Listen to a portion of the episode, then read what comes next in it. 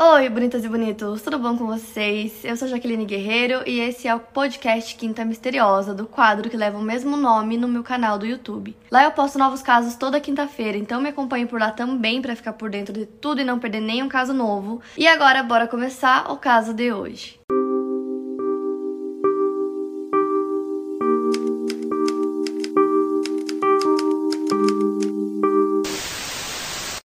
Vieira Belfort nasceu no dia 5 de dezembro de 1974.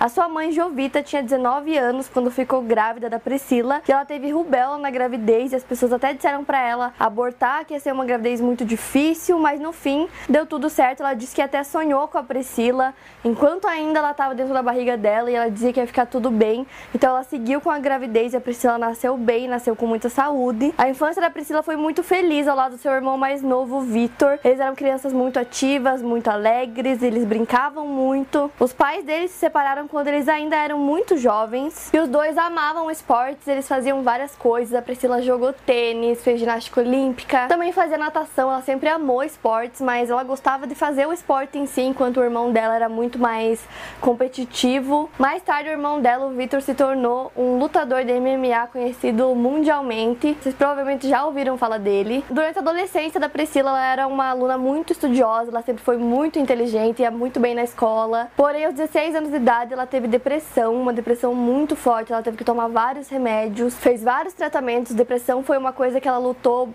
basicamente a vida dela inteira. E aí, anos depois, ela já parecia estar melhor, ela estava trabalhando, ela estava namorando. Então, pra família dela, tudo parecia estar bem, ela parecia estar bem, estar seguindo com a vida dela. E na semana que aconteceu esse caso, a mãe dela conta que o namorado dela na época ele queria muito que ela fosse com ele até a casa dele, ele queria apresentar ela para a família, para os pais.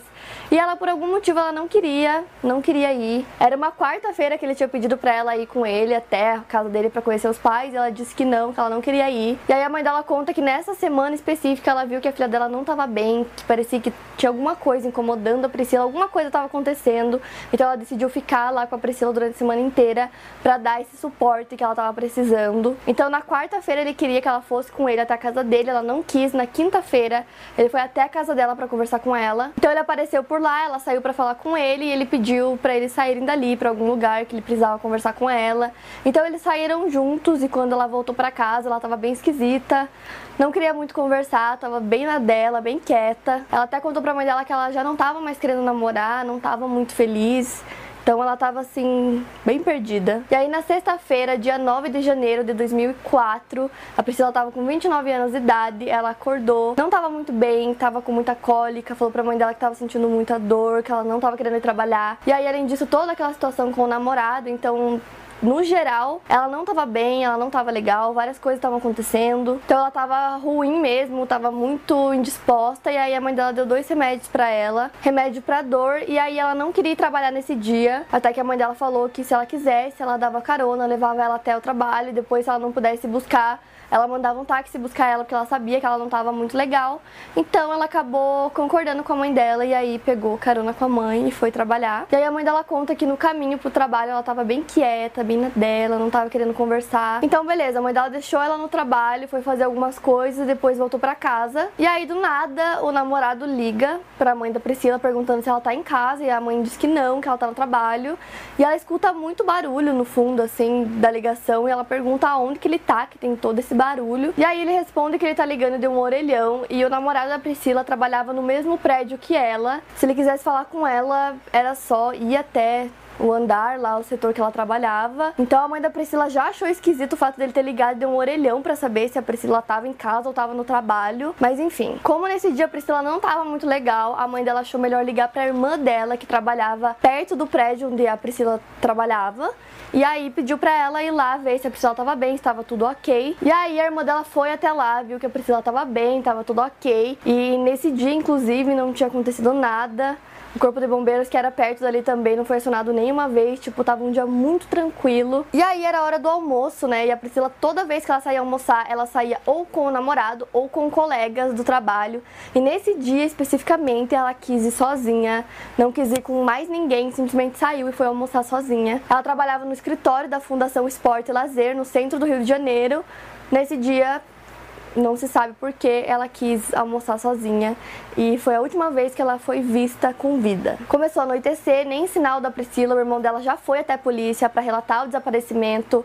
Familiares, colegas de trabalho, estava todo mundo já ficando muito preocupado porque ela nunca não dava notícias, tanto ela quanto o irmão, eles sempre falavam para a mãe deles aonde que eles estavam, o que eles iam fazer, e nesse dia ela não ligou, não teve notícia, ninguém sabia de nada. Então a família e os amigos se dividem para procurar ela, cada um vai para um lado, um vai com carro, começa a andar de carro pelas ruas para ir atrás dela, começam a ir em lugares que ela possivelmente poderia ter ido, e lá pela uma, duas da manhã, sem nenhuma pista, sem absolutamente nada, ninguém viu, ninguém sabe, eles começaram a achar que alguma coisa muito ruim poderia ter acontecido com ela, porque o Rio de Janeiro já é por si só muito perigoso, então mil coisas começaram a passar pela cabeça da mãe e do irmão dela. Então o Victor usou o site dele também, a influência que ele tinha para espalhar notícia para mídia, para que Quanto mais pessoas vissem, quem sabe ela aparecesse mais rápido. Então, rapidamente, os jornais também começaram a noticiar o desaparecimento dela. E aí, passa um tempo, eles recebem uma ligação pedindo resgate no trabalho da Priscila.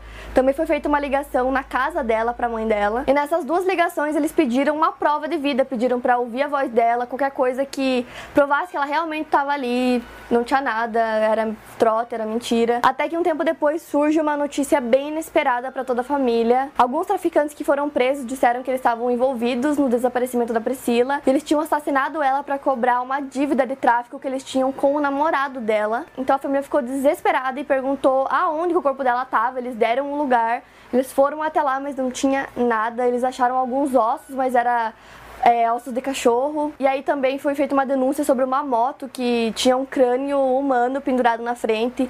Foi feito DNA com esse crânio, não era da Priscila. Também foram feitos testes de DNA com dois corpos que a polícia achou que foram carbonizados. Nenhum dos corpos era da Priscila também. Então, nos meses que se seguiram, os familiares, os amigos tinham várias coisas que eles achavam que podia ter acontecido já que eles não tinham pista nenhuma, não tinham absolutamente nada. Chegaram a acreditar que ela teve alguma confusão mental e acabou tendo um surto de memória. A mãe disse que ela já teve alguns surtos de memória antes, mas nenhum forte bastante para fazer com que ela perdesse a memória total ou ela não lembrasse quem é a família dela.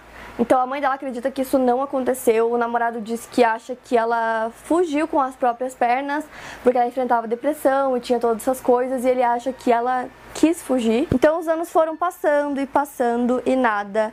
A mãe dela, Jovita, criou uma delegacia especializada na localização de pessoas desaparecidas no Rio de Janeiro, junto com as ONGs Meu Rio e Rio de Paz. A delegacia foi criada com o nome DDPA, Delegacia de Descoberta de Paradeiros, e no primeiro mês funcionando foram encontradas 150 pessoas desaparecidas. Dentre elas, a maioria eram idosas. Inclusive, a delegacia funciona até hoje e, infelizmente, esse é mais um caso que permanece até hoje não solucionado. Para mais casos, siga meu podcast aqui no Spotify, lembrando que os casos novos saem primeiro lá no meu canal do YouTube toda quinta-feira. Obrigada por ouvir, até o próximo caso.